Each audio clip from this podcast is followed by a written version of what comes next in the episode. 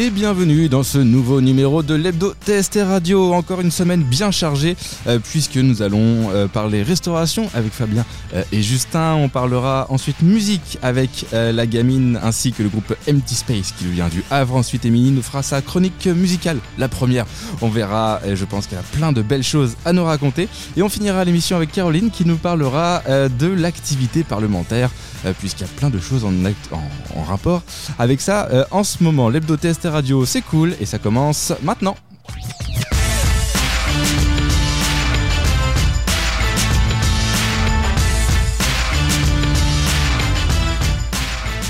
Et je dis bonjour à toute la table autour de moi. À ma gauche, Fabien, comment vas-tu? Bonjour, ça va et toi?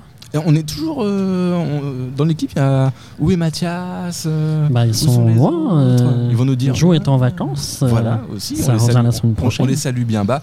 Ils nous reviendront d'ici peu de temps. D'ici là, on a récupéré Émilie. Comment vas-tu, Émilie? Ça va très bien. Ça va très bien. Une première à la radio, ça devrait le faire aussi. Et Fabien, tu reçois Justin. Oui, tout à fait. Bonjour, Justin. Bonjour. On commence? Oui, oui. J'en tirerai ça au montage, mais c'est pas grave. pas de ça vous fait plus de boulot. Hein, euh. Merci, c'est à moi en plus. Ça va Oui, ça va. Bon, bah, on va continuer à te faire. Non, non, merci. Alors, euh, Justin, est-ce que tu peux te présenter un petit peu? Ouais, euh, je m'appelle Justin Bermand, j'ai 26 ans et je suis le chef du restaurant Tempo à, Rouen, du coup, qui est. j'ai repris le restaurant Le Réverbère, qui était un restaurant emblématique un peu de Rouen. Et qu'est-ce qui t'a donné envie de te mettre dans la cuisine et d'où te vient cette passion Ah, ça vient de loin. Euh, ça vient de ma famille, parce que ça vient de mon arrière-grand-mère. On a une recette qu'on se transmet dans la famille et qui est au restaurant maintenant, elle n'était pas au tout début, mais elle l'est, euh, d'une crème aux œufs juste. Et en fait, dans ma famille, on a toujours été très proche de. Enfin, on a beaucoup aimé la, la bonne bouffe, euh, pour dire, et ça vient de là, en fait, très clairement. Et vous avez eu des expériences dans la famille de restauration ou tu es le premier alors pas du tout, non, je suis, enfin, j'ai mon cousin qui est cuisinier aussi, mais euh, on se côtoie pas du tout, il est dans le sud, mais non, sinon mes parents sont maraîchers, horticulteurs, ils sont toujours dans le domaine de la nourriture, mais pas, pas de la même manière. Et euh, la gastronomie, quand même euh, très particulier. où, est, où a été le cheminement pour arriver à créer un restaurant de gastronomie Quelles ont été tes expériences avant euh, quelle a été l'idée de, constat, euh, l'envie euh, de passer à la gastronomie et pas au bistronomie par exemple ou autre? Non, en fait j'ai toujours voulu faire ça, même si je suis passé par des, expériences bistronomiques. Ça fait dix ans maintenant que j'ai commencé mon apprentissage, que j'ai commencé tout, ça, tout ce cheminement. Mais mais ouais, ça fait. J'ai toujours voulu être dans la gastronomie. J'ai jamais voulu faire de brasserie ou de bistrot ou quoi que ce soit. J'ai toujours voulu faire quelque chose de gastronomique j'ai toujours voulu monter en gamme toujours. Et euh, ça t'est venu euh, de façon instantanée ou c'était un vrai cheminement? C'était quoi la construction de vouloir euh, faire ça? Mmh, Plus qu'autre chose. Non, ouais, ça a été. J'ai pas. Enfin, je me suis pas posé de questions. Ça a toujours été. Ça a été naturel. C'est. J'ai toujours été un peu rêveur des autres chefs que je voyais à l'époque mmh. parce que moi, quand j'ai commencé, c'était pas à la mode comme ça l'est maintenant. mais quand j'ai commencé l'école, on me disait non, cuisinier, c'est pas bien. Euh, alors que maintenant, c'est très bien vu, mais à l'époque, c'était pas bien vu. C'était un métier. Un bas métier, enfin c'était pas quelque chose de très bien. Voilà, il n'y avait, pas encore toutes ces émissions qui faisaient rêver un peu les gens aujourd'hui, euh, comme Top Chef, Master Chef, etc. Qu'est-ce que tu penses de ces émissions d'ailleurs euh? Je pense que c'est un côté bien, mais pas bien à la fois. c'est un côté bien parce que ça montre notre côté, mais c'est un côté pas bien parce que beaucoup de gens euh, se disent que c'est comme ça, mais c'est pas comme ça. Euh, c'est une émission télé. C'est comme tout, je pense, euh, comme toute émission télé qui parle de tout et n'importe quoi. C'est différent de la réalité. Ils ont l'impression que c'est facile finalement de cuisiner, peut-être parce que les gens sont tellement bons finalement à l'écran qu'on a l'impression qu'on peut faire ça chez soi et que demain on peut ouvrir un restaurant et on se rend pas compte des difficultés que ça peut être d'être un restaurateur. quelles ont été les difficultés que tu as pu avoir en ouvrant ce restaurant? Ah bah, euh, Déjà euh, l'administratif, parce que moi, euh, j'ai été juste cuisinier avant, maintenant je suis patron, donc il y a tout l'administratif. Il faut savoir que c'est 50% du travail maintenant, clairement, l'administratif. Donc j'ai découvert tout ce que c'était, mais après, bah, on a toujours deux, trois choses à l'ouverture, euh, j'ai eu les canalisations congelées, donc euh, j'avais pas de chauffage, j'avais pas d'eau dans tout le restaurant. On a toujours des imprévus. Et ce genre de choses, tu, n'y penses pas une seule seconde que ça peut arriver ou euh, tu t'es préparé à d'éventualités? Ah non, on n'est jamais prêt. On est toujours. bah, L'avantage de notre métier aussi, c'est qu'en cuisine, on apprend à s'adapter et bah, en fait, on l'applique pour tout maintenant, pas que pour la cuisine. C'est une façon d'être et euh, peut-être que tu l'étais un petit peu aussi avant. Tu as appris ça à travers tes expériences de second, de chef ou autre dans les autres restaurants peut-être. Tu as dû voir les galères que tu as pu avoir et les transverser sur ta, propre expérience. Ouais, ouais, c'est tout à fait. Et du coup, comment tu élabores un petit peu tes, tes menus, ta cuisine? C'est quoi tes inspirations? Comment tu vas chercher tes produits, etc. Euh, mes produits, alors que des fournisseurs euh, locaux, euh, je fais que des menus à l'aveugle quasiment. Donc je travaille qu'avec des produits qu'on me donne. Je vais pas me forcer à faire un produit qu'il n'y a pas. je fais que de parler du foie gras parce qu'en ce moment, bah, il n'y en a pas. que ce soit à cause du Covid, de la grippe aviaire, tout ça, on a eu des grosses pénuries. je vais travailler, moi, tous les soirs, j'appelle le poissonnier, il me dit ce qu'il a, ce qu'il a de mieux et je le prends. Je ne vais pas me forcer à faire quelque chose qu'il n'a pas ou quelque chose qu'il va avoir du coup mais en moins bonne qualité. Et moi je crée à partir de ça, euh, je peux changer la carte tous les jours, deux jours, trois jours, enfin vraiment je change. Euh, ça permet d'être toujours dans la, dans la créativité, euh, de ne pas t'ennuyer aussi un petit peu, de faire toujours les mêmes choses. c'est un métier créatif quand même la, cuisine et surtout à haut niveau comme ça. Est-ce que tu as eu des difficultés de, au niveau des fournisseurs Tu disais que tes parents étaient maraîchers, c'est ça? Et euh, du coup, tu dois avoir peut-être un bon contact qui te permet d'avoir plus facilement euh, des bons légumes comme tu le souhaites. Ouais, euh, bah, je dirais pas forcément d'avoir des bons légumes parce que je pense que tout le monde peut en avoir, mais j'ai la chance d'avoir, du coup, oui, d'avoir le contact des légumes, enfin des producteurs qui sont à côté, vraiment, qui sont, qui sont là. Donc, ouais. Parce que du coup, tu as quand même une, une, carte qui est très penchée sur les, tout ce qui est légumes. Tu essaies de les mettre en valeur, en tout cas. Et euh, c'est quelque chose d'original. Euh, quel a été le, choix de faire ce genre de choses? Est-ce que c'est parce que tu avais des parents dans ce domaine ou est-ce que c'est une envie euh, personnelle? Non, c'est une envie personnelle parce que même si oui, mes parents sont dans les légumes, moi j'ai envie de le. Enfin, je trouve ça très important. Dans l'assiette, on a vraiment. Enfin, quand on lit une carte, de toute façon, ça se voit. on va tout de suite mettre bah, le poisson ou la viande en priorité et le reste, c'est un peu sur le côté mmh. et voilà. Non, pour moi, ça marche pas comme ça. Le, truc qui est à côté, il est limite plus important que le poisson ou la viande. Parce que on aura beau avoir la meilleure viande, si tout ce qu'on met à côté, c'est pas bon, bah ça sera pas bon. Ça donne pas envie. Hein. Alors que je pense dans le sens inverse, si on a une viande qui est pas terrible, mais qu'on fait vraiment un truc très bien à côté, ça peut, c'est mieux. Et pour moi, le travail du légume, donc de la garniture, est vraiment très important et surtout de la sauce aussi. Enfin, et comment vous faites euh, vos essais euh, Comment vous vous dites oh tiens ça euh, ça irait bien sur le menu Quelles sont les démarches un petit peu philosophiques presque Alors il y a plein de manières différentes de travailler. Moi je travaille à l'instinct et il faut savoir que des fois il y a des gens qui viennent manger. ils ont commandé, on envoie les premières assiettes, je sais toujours pas ce qu'ils vont manger à la troisième ou à la quatrième assiette. Mm. Je fais tout à l'instant, je fais à l'envie et vraiment même les serveurs ne savent pas euh, forcément à l'avance ce que vous allez manger. Pour présenter les plats, c'est un petit peu compliqué, j'imagine, ou euh, vous annoncez ça quand même dans la cuisine, vous vous dites euh, aux serveurs, bah tiens, il y a ça, ça, ça, et est-ce qu'ils arrivent à, faire passer le message que tu souhaites transmettre Ouais, oui, parce que bah, j'ai ma compagne qui, gère tout ça, et quand, en fait, quand l'assiette est prête, juste avant l'envoi, moi je leur dis ce qu'il y a dedans, ou ils le savent déjà, il y a déjà un brief en général d'avant-service sur ce que moi j'ai dans les frigos, mais ils le savent. De toute façon, avant chaque envoi, quasiment, je leur dis ce qu'il y a dans l'assiette et comme ça, il n'y a pas de problème. Est-ce que tu peux présenter un petit peu ton équipe? Ouais. Euh, alors, il y a du coup Olivia, ma compagne, qui, gère la salle. Euh, en salle, on a aussi Marie et euh, Donc, ils sont trois en salle et on est quatre en cuisine. Donc, il y a moi, mon second Vincent, mon pâtissier Tony et Seydou qui est à la planche. Comment tu as, choisi ton équipe? Est-ce que c'était euh, des, gens qui étaient potentiellement déjà là? Ou est-ce que c'est des amis? Comment ça s'est fait? Alors, euh, il y a eu de la reprise, euh, parce que quand on reprend une entreprise, on reprend les employés qui vont avec. Donc oui, il y a eu de la reprise. Donc, mais très content, je tiens à le préciser, des gens que j'ai repris, ça se passe vraiment très bien. Donc il y avait Seydou à la plonge, Tony et Moussa que j'ai repris aussi, qui était l'ancien apprenti du réverbère. Et euh, après, bah, ma femme qui est en salle du coup, et euh, Vincent que j'ai recruté, euh, qui, avec qui j'ai travaillé déjà auparavant. Et quels sont tes objectifs à court terme, moyen terme, au niveau du restaurant ou de ta carrière personnelle peut-être? Court terme, bah, que ça marche, que tout se passe bien et que tout continue comme, comme ça. Ça a l'air de le faire pour l'instant, commence pour l'instant, très content, vraiment très content. Et sur le long terme, euh, ouais, euh, des objectifs un peu plus gros, peut-être euh, pour l'instant, devenir un peu plus important sur la ville de Rouen en tout cas. Avoir un peu plus de notoriété, euh, une image, etc. Ouais. Et quelle est l'image que tu voudrais donner à ton restaurant?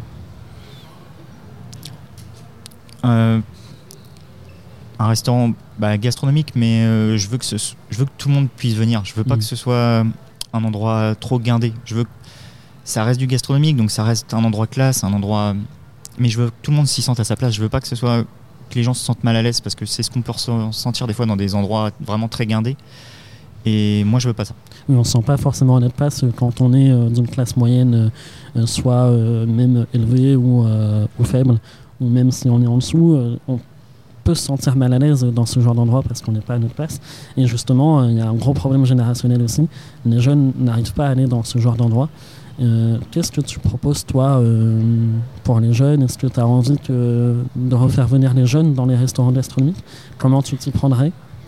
Oui, bah, tout bonnement, euh, déjà, il y a. Enfin, au niveau des tarifs, on est sur quelque chose qui est abordable. Enfin, pour, la, pour ce qu'on propose, ça reste vraiment très abordable. Enfin, on est.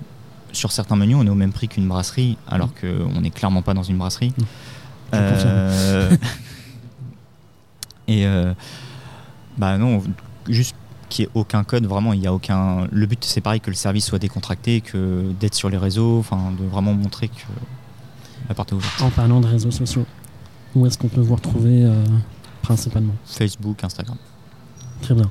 Tu parlais un petit peu euh, de ces clichés qu'on pouvait avoir en début euh, de podcast par rapport à la gastronomie. Est-ce que aujourd'hui il y a encore des clichés sur la gastronomie et quels sont-ils pour toi? Il y en a encore, mais très peu. Enfin, je pense que ça se démocratise de plus en plus. Euh, les, ch- les chefs euh, guindés, c'est terminé pour moi. Enfin, il y a plus de. C'est pareil. Avant, il y avait plusieurs catégories de restaurants. Je, je trouve que les catégories vraiment se, sont cassées. Enfin, il n'y a plus ça. Il y a les bons et il y a les mauvais restaurants maintenant. Avant, il y avait les brasseries, les tradis, les gastros. Maintenant, il y a les bons et il y a les mauvais restaurants. Et euh, non, je pense que ça se démocratise. C'est mieux en mieux. Eh bien, je vais te laisser le mot de la fin si tu en as un. Eh bien, euh, je sais pas quoi. Euh, bah, merci à tous et puis euh, venez Mais manger. Merci à toi. Donc, euh, le tempo sur Instagram. Et euh, vous êtes situé. 5 places de la République. Très bien. Merci beaucoup. Merci à vous. Le mot de la fin, le, toujours le truc qui vient là. C'est toujours un peu Avec, compliqué. euh, toujours, euh, on- Un petit peu compliqué pour les invités Ouais. de, de le trouver. Tu les prends aussi à chaud comme ça, c'est Oui, bah oui, mais on sait jamais, ça peut donner euh, des trucs un peu surprenants, des fois une question, un truc. une- Bah oui, une, une remarque, on rebondit sur, euh, sur, sur, euh, sur tout ça. Euh, en effet, bah, moi qui avais un petit peu faim déjà, on, on commençait le, le podcast, maintenant j'ai encore plus euh, faim. C'est- terrible ce genre de choses. Euh, Ah, un toi, petit- t'aimes bien aller au restaurant. J'aime bah, ouais, un- nouveau bien. sur la liste. on a- bah oui, il va falloir, il va falloir en rajouter. Euh, mais oui, ça donne envie, ça donne envie. Et puis l'approche aussi un petit peu, euh, euh, voilà, plus ouvert que certains restos, parfois un peu plus, euh, un peu plus guindés, euh, comme tu disais, Justin, où voilà, c'est, on se sent pas forcément à, à sa place, alors que là, pour le coup, ça a l'air d'être quand même un petit peu plus, euh, un petit peu plus décontracté. Euh, je vais manger quelque chose et puis on, on revient dans l'émission tout de suite.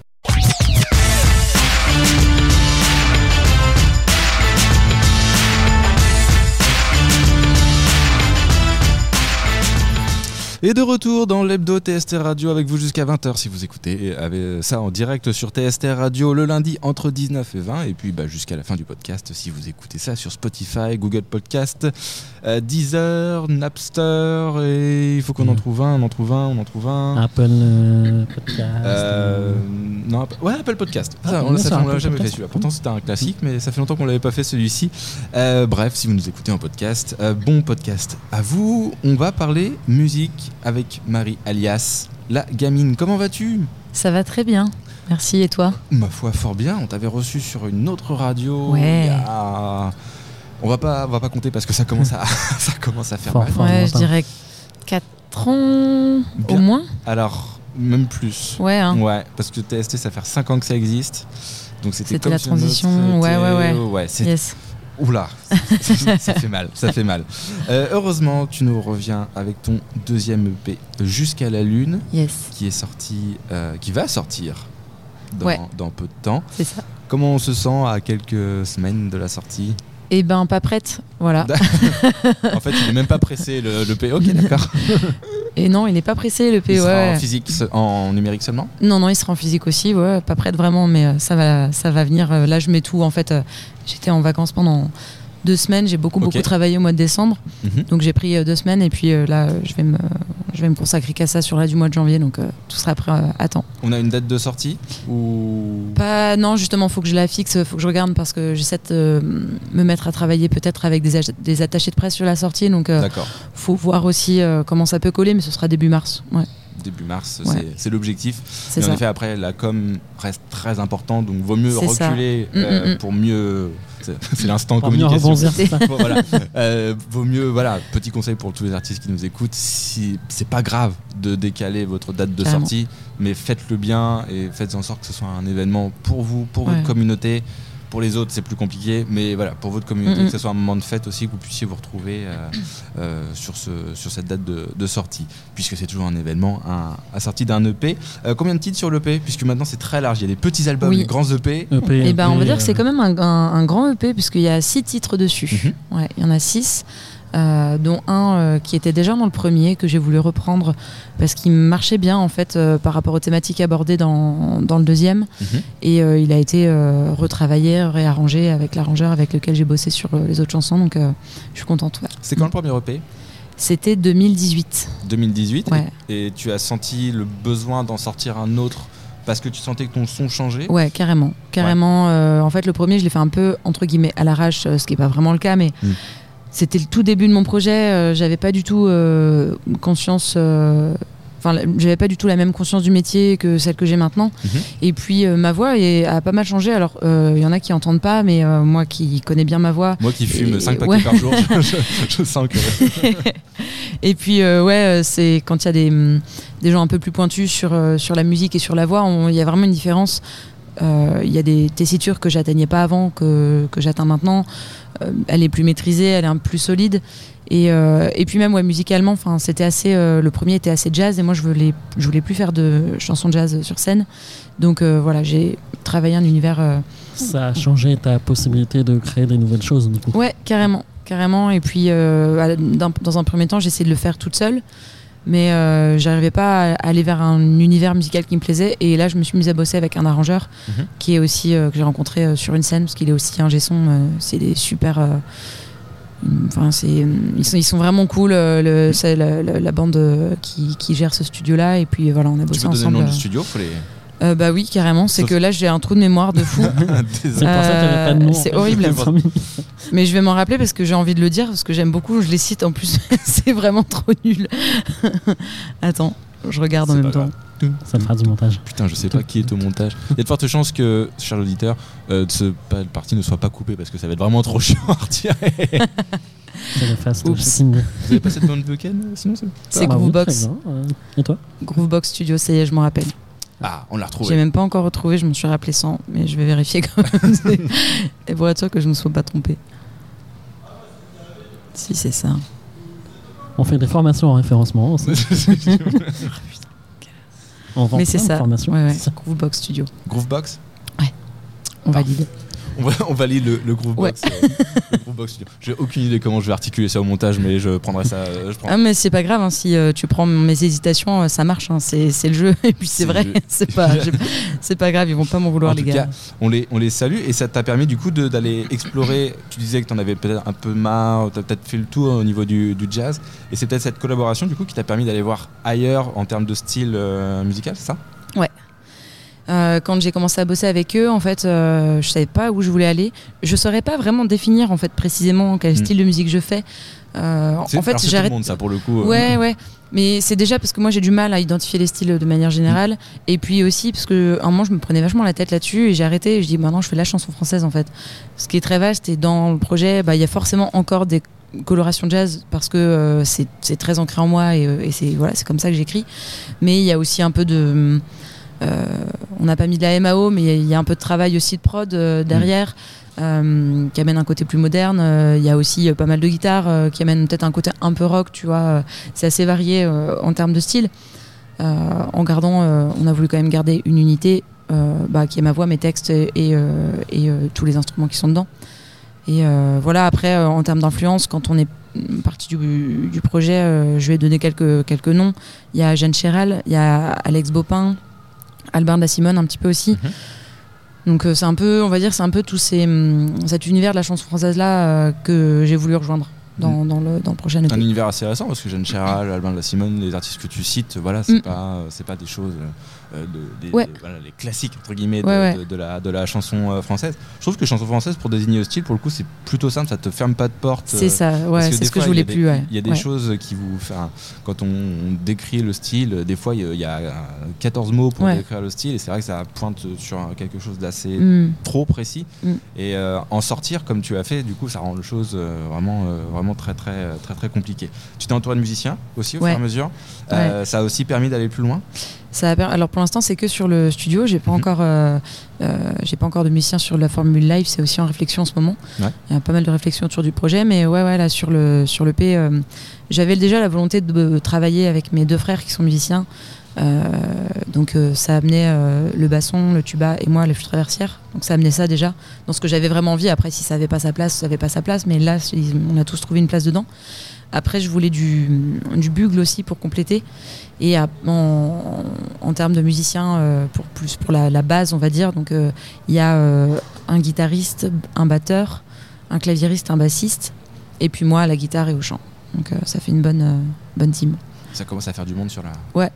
sur place. Ouais, Après, carrément. l'avantage, c'est que pour le live, tu peux faire plusieurs propositions euh, de formules. C'est ça, mais après, je voudrais. Enfin, enfin, c'est ce que je faisais à un moment, mais j'aimerais bien avoir un truc euh, vraiment précis qui puisse à la fois représenter le P, toutes les possibilités, euh, pas m'enfermer dans un style, mais en même temps euh, proposer qu'une formule. Enfin, proposer une formule avec musicien, je pense à un trio. Moi, euh, j'aurais voulu bosser avec le batteur et le guitariste, mais malheureusement, bah, comme ils sont très talentueux, ils sont très pris, ils ont pas le temps. ils étaient partants, mais voilà, on n'a on pas pu bosser ensemble en termes de planning. Donc, faut que je vois maintenant si je garde cette idée d'avoir un, un guitariste et un batteur. J'aimais bien eux parce que c'était eux et leur musique et leur son. Euh, mais maintenant tout est possible. euh, voilà. Et puis voilà, à côté de ça, garder quand même le solo parce que je- j'aime beaucoup le C'est solo. ton identité Et, aussi. euh, c'est ouais, ouais, ça amène autre chose. Ça me permet de jouer aussi dans des lieux euh, qui me plaisent beaucoup, comme euh, les lieux chez le concert chez l'habitant, le concert privé euh, ou public, mais chez l'habitant. Enfin, c'est assez cool aussi de garder ça. quoi. Oui, tu es très porté sur le concert intimiste. euh, c'est- Ouais, ouais. Et puis ça correspond aussi, je pense, un petit peu à ton style. euh, Un zénith, ce serait compliqué peut-être? En termes de ressenti, en termes de. Mm. Je sais pas, ouais, j'ai déjà fait une grosse salle, euh, une 3000 places, et c'était très bizarre. euh, j'aime bien sentir, enfin ouais, Mm. ouais, carrément, j'aime bien sentir les gens, je leur parle. Alors, euh, on peut parler, euh, j'avais fait le Trianon aussi, euh, Mm. le ressenti, c'était super pour le coup dans cette salle-là.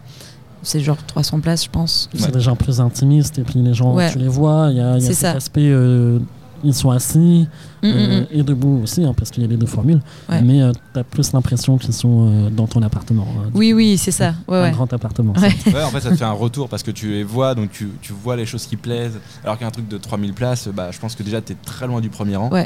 Et euh, bah, tu parles à une masse et Ouais. et c'est- il n'y a peut-être pas ce côté. euh, il y a moins de belles histoires, je pense, qui peuvent se.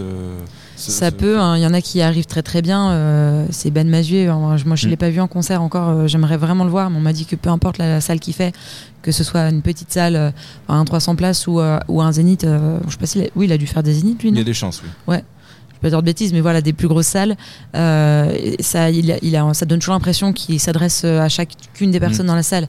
Donc c'est possible hein, d'avoir une- un côté intimiste avec des grosses salles, mais euh, voilà, moi j'en suis pas encore là de toute façon du tout. Et puis, euh, euh, c'est vrai que j'aime quand même vraiment le petit comité, il y a un truc cool quoi. S'il y a un endroit où on pouvait t'emmener à coup de baguette magique pour jouer, où est-ce que tu irais? Hum, Tu peux dire les Dogs 76. Ça nous arrangerait. les Doc 76 Merci. dans la guerre commerciale entre H&M et King Jouet. Voilà. Maintenant, vous savez où sont nos studios. Ouais, il y a un passage secret quand même, donc ils Ouais. savent pas tout. Il y a des quarts. Euh, non, je sais pas. euh, je connais pas très bien. Bah, forcément, il y a les salles parisiennes hein, qui sont Mm. cool à faire. Je les connais pas très bien, mais euh, il y a les. Ah si, il y a une salle à Nantes. Comme j'habite à Nantes maintenant, c'est la Bouche d'Air. Moi, j'ai fait la, Mhm. le Panonica qui est en dessous, mais j'aimerais bien du coup passer au-dessus. Euh, c'est un peu une salle euh, comme le Trianon en termes de jauge. Et euh, sinon, après, bah ouais, il y a le. On va dire, je sais pas, le- les, les gros objectifs, c'est euh, faire les trois baudets et puis après faire l'Olympia, quoi. L'Olympia est souvent, souvent, Ouais. souvent- souvent demandé. La base. Euh, tu dis que tu, tu, tu es parti euh, de la région rouennaise partir à, à Nantes. Ouais. Euh, pourtant, tu avais un bon réseau, ça commençait à bien tourner sur localement. Ouais, carrément. Ouais, ouais. C'est et toujours. Enfin, je joue toujours un peu à Rouen. Tu joues sur les deux volets? Euh, je joue partout où je peux jouer. Non, je joue sur tous les volets. Prenez-moi Mhm. partout où je joue. je me déplace. Appel au booker. Euh, ça. non, non, mais euh, c'est vrai que le réseau rouennais est quand même encore présent. Euh, après, moi, j'ai toujours, euh, je me suis toujours laissé emporter euh, par la vie Mm. dans mes déménagements parce que la carrière était pas forcément en premier plan. Là, c'est un peu différent en ce moment parce que bah, j'ai développé un gros réseau à Nantes en peu de Mm. temps. Euh, parce que je fais aussi d'autres choses à côté. Je fais aussi du théâtre euh, d'impro Mm. et, euh, et je suis en train vraiment de m'installer sur cette part professionnelle là. Mhm. Et aussi en chanson, je, enfin, voilà, je commence à faire pas mal de choses en Vendée, euh, en- à région nantaise. Donc euh, le réseau se, se refait et puis je l'ai pas perdu complètement à Mm. Rouen, donc c'est cool aussi. Et Rouen, c'est pas bouché du tout, hein, mais c'est peut-être moins, c'est peut-être plus compliqué, moins ouvert. Après, tu peux dire- une différence Je pense que tu peux dire, ouais, boucher, et je rebondis sur ta question que tu voulais poser, Fabien. Euh, Est-ce que tu as vu des différences notables entre Nantes et Rouen? Euh, Il paraît quand même que Nantes est un peu plus ouvert. Ouais, euh, c'est un peu plus ouvert. Et puis il y, a un- il y a un plus gros réseau chanson. Hmm. Euh, à Rouen, en fait, il y a. Il n'y a, y a pas de place pour la. Enfin, il n'y a pas de scène euh, de petits cafés-concerts. Hmm. Euh, Il y en a pas, quoi. C'est difficile. Si on passe direct, euh, on passe direct euh, ouais, au Trianon ou au 106, mais moi, le 106, euh, c'est ils, ils me prendront pas parce que ils sont très. euh, Enfin, au niveau du style musical, je, je dis ça. euh, si vous voulez, prenez-moi le 106. Si vous écoutez, il n'y a pas de souci. Mais euh, Ils sont voilà. juste en face, hein, si leur demander. euh. Mais il y a, enfin, c'est SMAC et moi je rentre pas vraiment dans les réseaux SMAC. C'est Mm. aussi peut-être l'objectif en prenant une formule trio, c'est d'avoir autre chose euh, musicalement qui me permettrait d'aller vers le réseau SMAC. Mais bon, bah ça, faut que je reste aussi dans ce qui me plaise plutôt que ce qu'il faut faire. Enfin, voilà. Maintenant, c'est je- ce qui- je- C'est ce qui revient souvent sur Rouen, c'est qu'il manque une salle intermédiaire ça. entre les bars Exactement. et le 106. Et puis Euh, même les bars, c'est, mm. enfin moi qui fais de la chanson à texte, euh, c'est pas très adapté Oui. euh, pour la chanson intimiste à texte qui demande quand même de l'écoute. Il y a pas, c'est ouais, c'est difficile Mm. de trouver des lieux. Ou alors il y a si par exemple il y a le théâtre de l'Almendra qui est bien, mais c'est un théâtre où faut louer sur le principe de location, donc c'est c'est encore autre chose. ouais. Je l'ai déjà fait, c'était très très bien. faut s'autoproduire, voilà. quoi, finalement. C'est ça, faut s'autoproduire, ce qui est euh, encore euh, encore autre chose. Ça demande des charges en plus. Un petit peu compliqué. Euh, Rendez-vous en mars pour le deuxième EP, Ouais. jusqu'à la lune.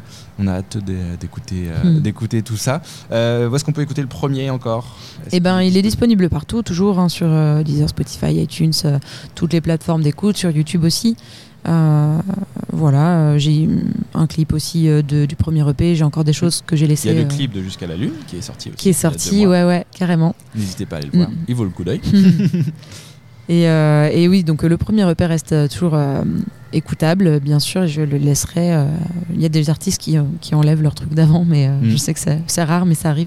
Mais non, ouais, moi je vais laisser ce, qui, ce, qui est, ce qui a été fait et puis mars pour la suite, quoi. Tu Mm. l'assumeras Mm. euh, jusqu'au bout. Rendez-vous en mars, en effet, Ouais. euh, pour euh, La Gamine.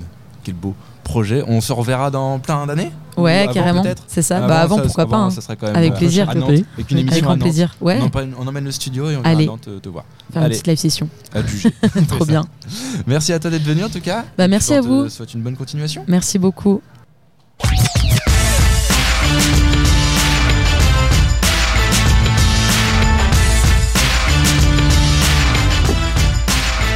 De retour dans l'hebdo TST Radio avec vous jusqu'à 20h et je suis avec Jordan d'Empty Space. Comment ça va?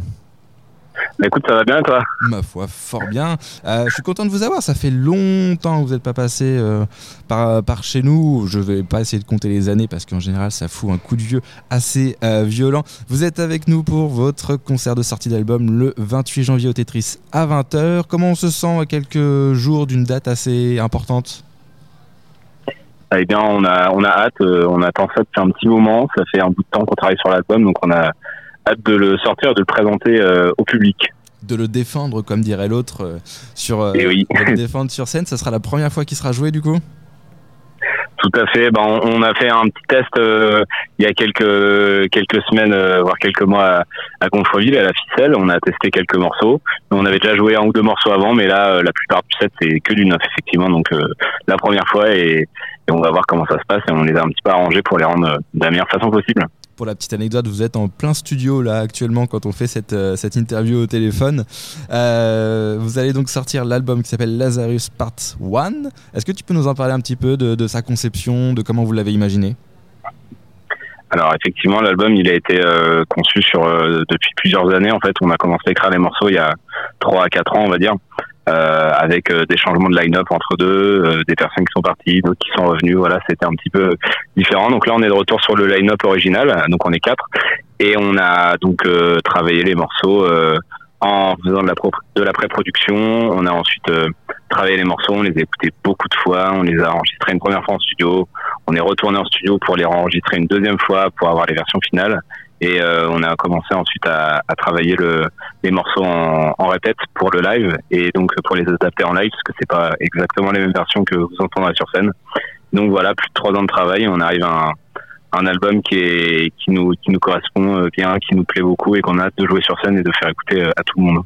Alors, il est déjà euh, disponible sur les, sur les plateformes de, de, streaming, puisqu'il est sorti donc, euh, le lundi, euh, lundi 9, 9 janvier. Est-ce que vous avez eu des premiers retours, sachant que quand on enregistre cette interview, on est le, le jeudi? Exactement, bah, on a eu des, des retours des retours positifs en globalité. Vraiment, on a eu des on s'attendait pas forcément à ce que certaines personnes préfèrent tel ou tel morceau, mhm. notamment des morceaux qui sont un peu plus un morceau post-rock, un morceau un peu plus instrumental. On a testé des choses euh, visiblement qui ont plutôt plu sur cet album et euh, ça nous fait plaisir d'avoir ce genre de retour parce qu'on a essayé d'être le plus éclectique possible et euh, au final bah, les morceaux qu'on a essayé de travailler le plus et de, faire des choses assez différentes de d'habitude ont bien plu. Donc tout en gardant notre notre base, notre recette de base, on va dire, on a réussi à, explorer plus un peu plus des horizons qu'on maîtrisait moins et donc ça les retours sur ces morceaux sont cool et ça nous fait bien plaisir. Lazarus Part 1. On attend la Part 2. Elle est pour quand? Alors la partie 2, elle va arriver, euh, elle va arriver courant février.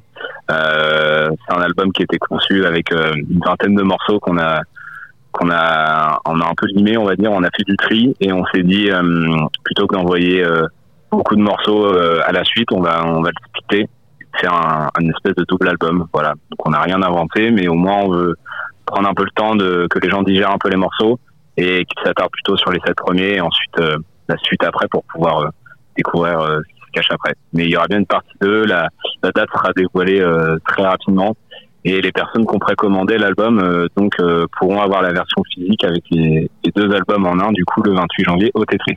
C'est ce que j'allais te demander justement, est-ce qu'il y a une sortie physique qui est, qui est prévue Manifestement oui? Alors oui, bah du coup le, on a pressé quelques albums. Euh, donc du format CD euh, digipack avec euh, un livret, des paroles, toutes les infos voilà qu'on aime bien mettre parce qu'on est on est des enfants du, CD à la base quand même. On aime bien aller chez le marchand acheter nos CD et puis regarder ce qu'il trouve à l'intérieur. Donc on a bossé un peu là-dessus aussi. Et donc le 28 janvier, version physique qui sort au, Tetris et après on envoie, on fait des envois, on les aura sur les concerts par la suite. Parfait. Je suppose qu'on peut vous contacter sur les réseaux sociaux pour avoir cet album physique? Tout à fait. On a toujours un bandcamp. Euh, donc c'est mcspace.bandcamp.com euh, qui est euh, le site un peu de référence qu'on a depuis plusieurs années, mhm. qui nous permet de, de faire stream, de, de voilà les revenus sont intégralement reversés ou en quasi totalité reversés aux artistes. Donc c'est pas mal quand on achète un album à, à 10 euros, il y a quasiment la majorité des 10 euros qui sont versés aux, aux artistes. Donc ça c'est plutôt bien, ça nous permet d'avancer, de, financer tous nos projets. Donc euh, voilà, on incite les gens à aller là-dessus ou directement les acheter en, physique, euh, enfin en, face au, concert. Pas de souci, on mettra le lien du Camp dans la description euh, du podcast. Merci Jordan d'avoir pris le temps de nous répondre. Bon concert le 28 janvier au Tetris, donc à 20h. Il y a encore de la place? Il y a aux dernières nouvelles, il y a encore de la place, mais j'ai cru comprendre que les gens se les gens se mettaient à réserver, donc bah, comme d'habitude, faut jamais attendre le dernier moment. Si tu veux venir à un concert, il faut prendre ta place. Exactement. Euh, pendant qu'il y en a. Sinon, c'est la porte. Eh en tout cas, merci à vous. Bon courage pour cette, euh, ces deux sorties quasiment euh, quasi simultanées entre janvier et février, entre Lazarus Part 1 et Lazarus Part 2 en février, avec la date qui va être annoncée sur vos réseaux sociaux d'ici peu de temps. Merci Jordan. Merci Corentin, merci à toi.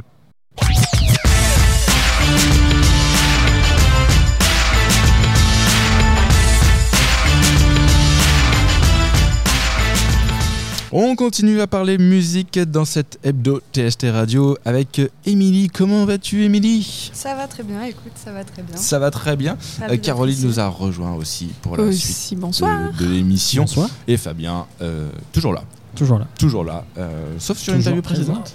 Hein? Sauf sur l'interview précédente, t'étais parti. Oui. Je, voilà, tu m'as. C'est parce que tu discutais avec moi. bah oui, ne, je ne discutais, me euh, quitte pas Je disais bonjour à Caroline. Tu as bien raison, tu as Oui. bien raison. La politique, Euh, ça se perd quand même ici.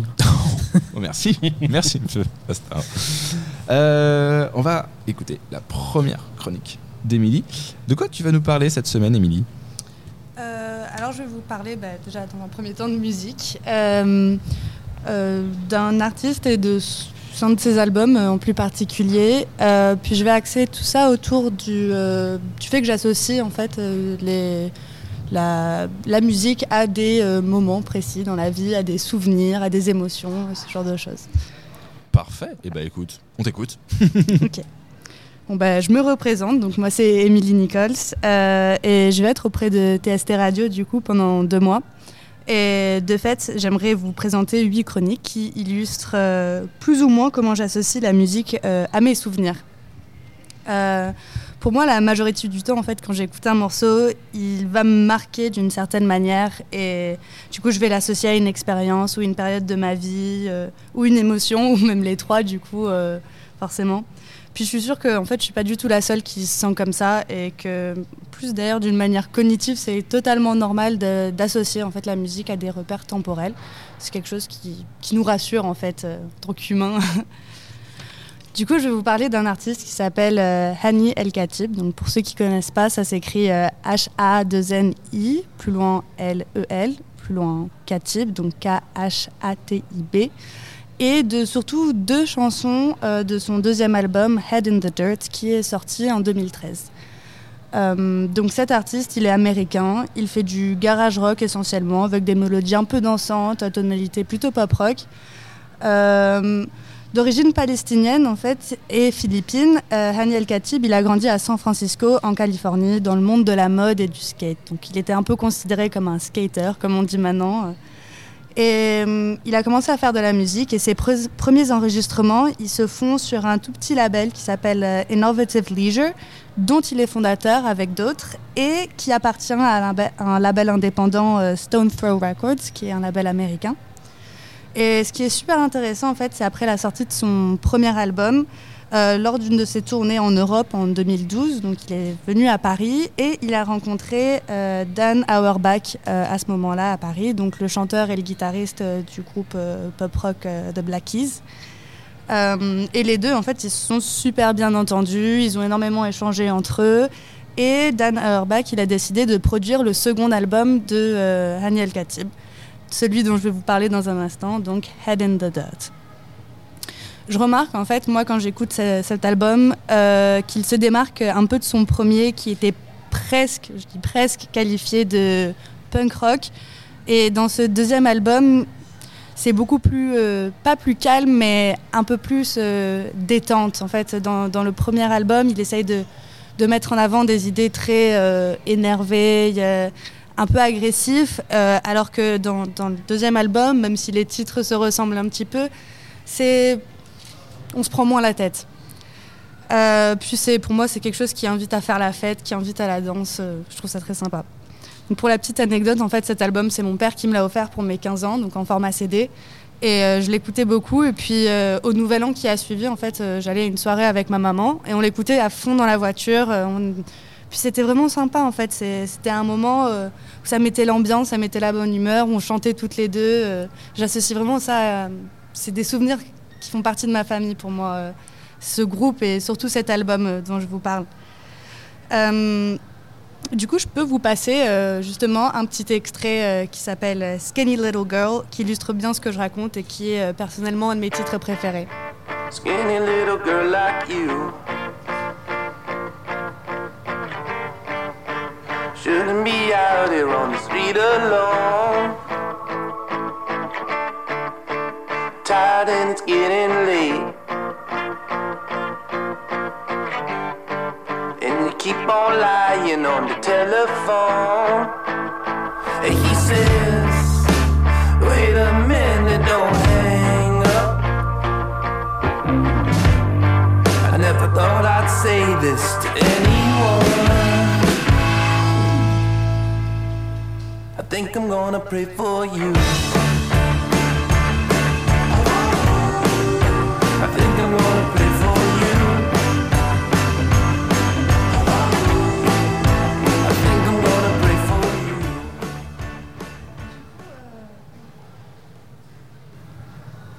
Du coup, Hani El Khatib, euh, c'est un mec qui a maintenant 41 ans et qui fait et qui a créé du rock, euh, donc garage, punk ou alternatif, euh, mais vraiment à sa façon à lui et à sa manière, avec ses idées en tête. Et ça, je trouve ça vraiment super chouette. Donc, accompagné du batteur Ron Marinelli, le bassiste Adrian Rodriguez et le guitariste Hayden Tobin, il me semble que lui aussi, il fait aussi le clavier, enfin, ou le synthé. Et à eux quatre, ils arrivent à produire un son qui est très propre à eux-mêmes, un son super original. euh, c'est trop cool parce que c'est un, groupe euh, qui fait de la musique un peu comme tout le monde, mais ils se différencient quand même du reste. Enfin, on remarque que c'est eux quand on les entend, quand on entend un son, on les reconnaît, ça c'est ça c'est top. Et en plus, avec la voix de Hani El Khatib qui chante des sujets euh, super populaires et de la vie de tous les jours sur des guitares complètement folles, moi je trouve ça que c'est, je trouve que c'est vraiment génial.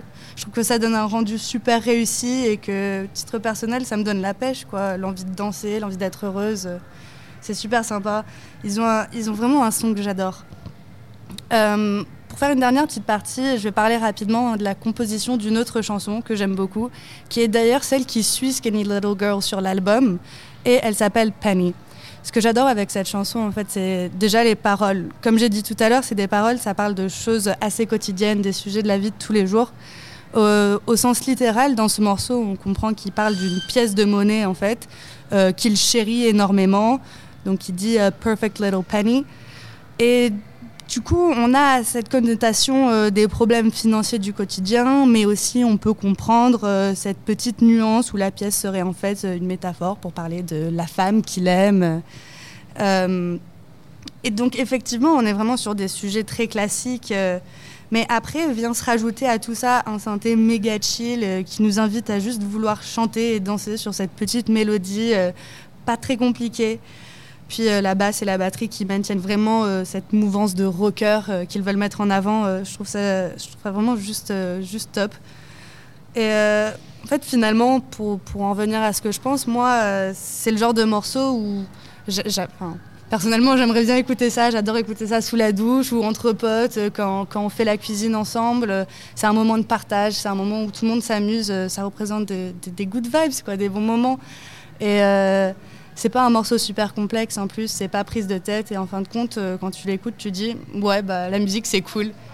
Donc je vais vous, euh, je vais vous laisser l'écouter.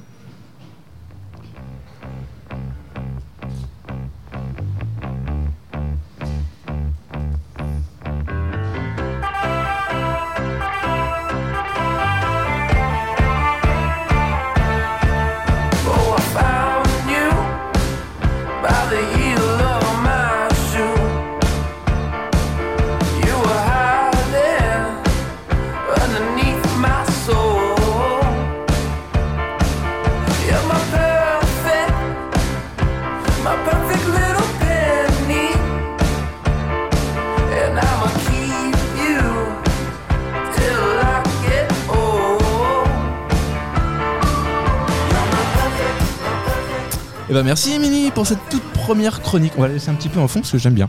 Oui, c'est une bonne découverte. Bah oui, oui, c'est. En général, c'est comme quand il y avait euh, Eric, on, on- on reprend tout puis on les met après dans nos playlists. En général, on les rajoute euh, après coup. Merci de nous avoir fait partager toutes les émotions qui sont liées aussi à, à tous les morceaux que, que tu as euh, évoqués. Pas de souci, ça m'a fait plaisir. Bah écoute, C'est assez marrant plaisir. parce que moi, ça me fait quand même penser à des groupes plutôt anglais que euh, américains. Je pense qu'il y a quand même une influence euh, sur certaines. euh, Ouais, je pense que ça doit être aussi dans, dans le mood qu'ils ont envie, l'esthétique qu'ils ont envie de mettre en avant. euh. Bon, après, on entend, on entend effectivement à, à- à l'accent et tout que c'est plus Oui. américain, Bien mais c'est vrai que c'est intéressant de dire ça parce que c'est. Il y, a pas- y a peu de, rock, de groupes de rock californiens qui, euh, où tu te dis euh, ouais, ok. Ça vaut le coup. Ouais, voilà. Désolé pour tous les fans de rock californien qui nous écoutent.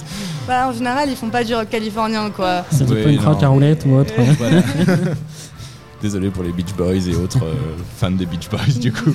Non, il y en a d'autres. a- Non, c'était bien. Le rock californien Les Beach Boys. Ah bah c'est Oui, très bien les Beach Boys. bien, mais Je, le, Il y en a peu, quoi. Le fan, tu veux dire De fans euh, encore vivants Euh, de- non. Non, de Beach Boys vivants. c'est Oh merde C'est comme tout à l'heure, tu euh, vois, j'ai eu, un j'ai eu un élève qui m'a parlé de copains d'avant. Et puis il était étonné parce que j'étais étonné. Et puis je lui ai fait non mais la- parce qu'il me fait mais madame vous connaissez pas copains d'avant? Je fais mais la question c'est pas ça. La question c'est vous pourquoi oui, vous connaissez? euh, que- Normalement, c'est quand t'as 50 ans, quoi, tu vois. Minimum, Ouais. minimum. Ouais, sauf que là euh, seconde tu vois 14-15 ans j'ai dit ils arrivent à connaître copains d'avant. T'étais pas euh, comment. parti pour présenter Copain d'avant, vas-y, euh, c'est- fais la sponsor. hein. Alors, on n'a pas de sponsor TST Radio sur Copain d'avant, mais c'est l'ancêtre de Facebook. C'était euh, voilà pour retrouver. Mais c'est c'est considéré hein, comme euh, un des premiers réseaux sociaux en fait au monde, puisque c'était le principe de d'avoir un profil et on retrouvait des gens euh, qui étaient bah, dans nos classes euh, avant. Moi j'ai un profil. T'as un profil sur Copain d'avant? Bah oui Attention, là, parce que je ça l'avais va- fait quand j'étais jeune. Discussion à la maison. hein. Je m'en fous, tu vois, Copain d'avant. euh, bon, il y a pas de y a pas de souci sur ça. Un petit jingle et on parle euh, parlement? Sans mauvais jeu de mots, On parle parlement. on parle parle Ouais. parlement avec un petit euh, jingle.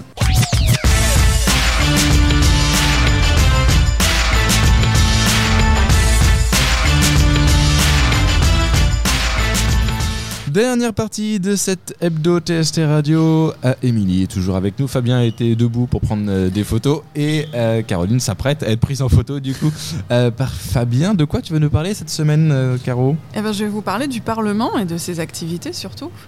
Et, et pour ça, je vais vous parler d'une proposition de loi. Une proposition de loi qui touche quoi? Alors, justement, donc, je voulais quand même éviter de parler de la réforme des retraites. Et là, c'est le drame. Je me suis dit qu'il fallait quand même parler d'autre chose. Et donc, j'ai un peu fouiné sur Internet, et, euh, notamment sur le site nosdéputés.fr, qui euh, recèle de- beaucoup d'informations. Donc, euh, nosdéputés.fr, c'est euh, l'Observatoire citoyen de l'activité parlementaire. Et donc, euh, je me suis euh, finalement euh, retrouvée sur la proposition de loi d'une députée de la première circonscription de l'heure celle en fait de mon lycée. Et je vous avoue que j'ai été assez médusée par la proposition de loi numéro 254, dont le sort est actuellement indéfini. Et je vous cache pas que ça risque quand même de tomber aux oubliettes. Cette loi, elle prévoit la mise en place de sanctions aux élèves des écoles et collèges publics qui n'observeraient pas les règles de la laïcité.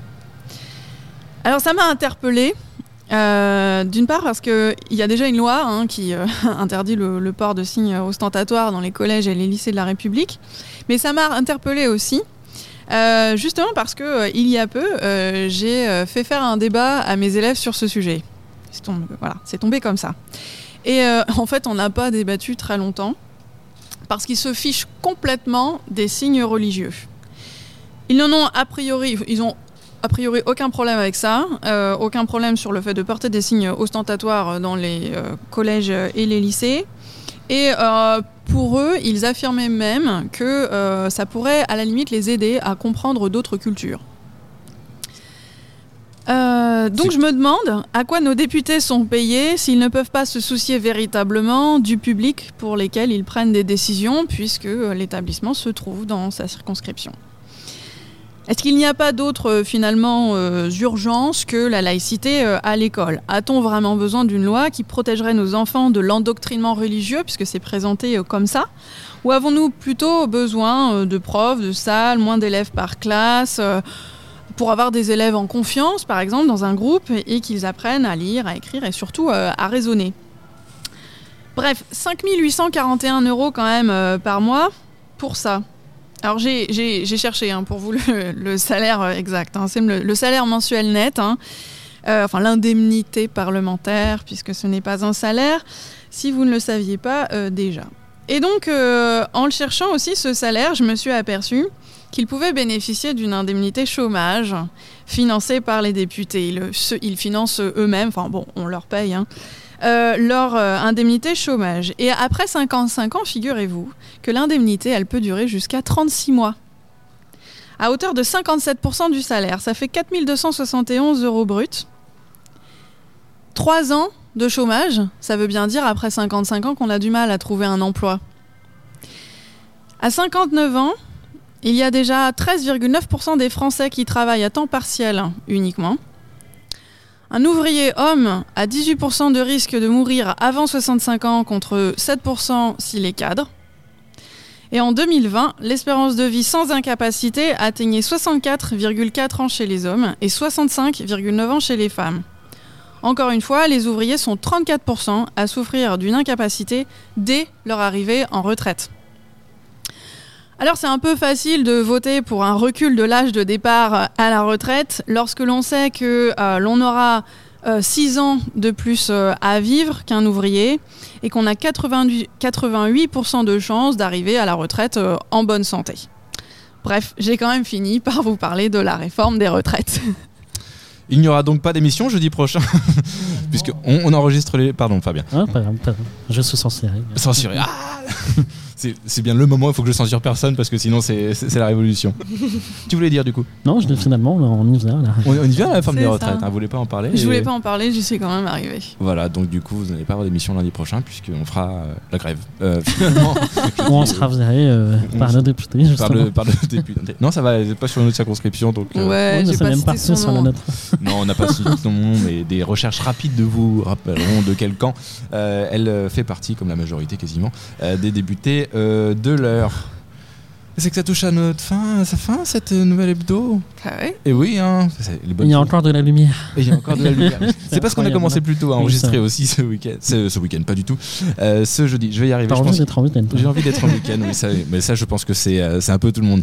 Euh, merci Émilie pour ta première chronique. Merci Fabien euh, pour ton interview avec Justin en, en tout début d'émission. On remercie Marie, euh, alias la gamine, qui est venue nous voir. On remercie aussi Jordan qui est venu nous parler euh, d'Empty Space. Et on remercie Caroline qui ne nous a pas parlé, enfin presque, de la réforme des retraites. mais si, un petit peu quand même. Il y a une parenthèse. Il y a une petite parenthèse, voilà, comme ça, euh, qui, qui est passée. Si cette émission vous a plu, vous pouvez la retrouver sur les plateformes de podcast, type Spotify, Deezer, Google Podcast, Apple Music et Napster PodCloud. Tiens, PodCloud, ça fait longtemps. Ah et Mixcloud aussi. Non, PodCloud, c'est encore Ah, un autre truc. Tu vois, SoundCloud, c'est pas super connu. PodCloud, c'est encore moins connu.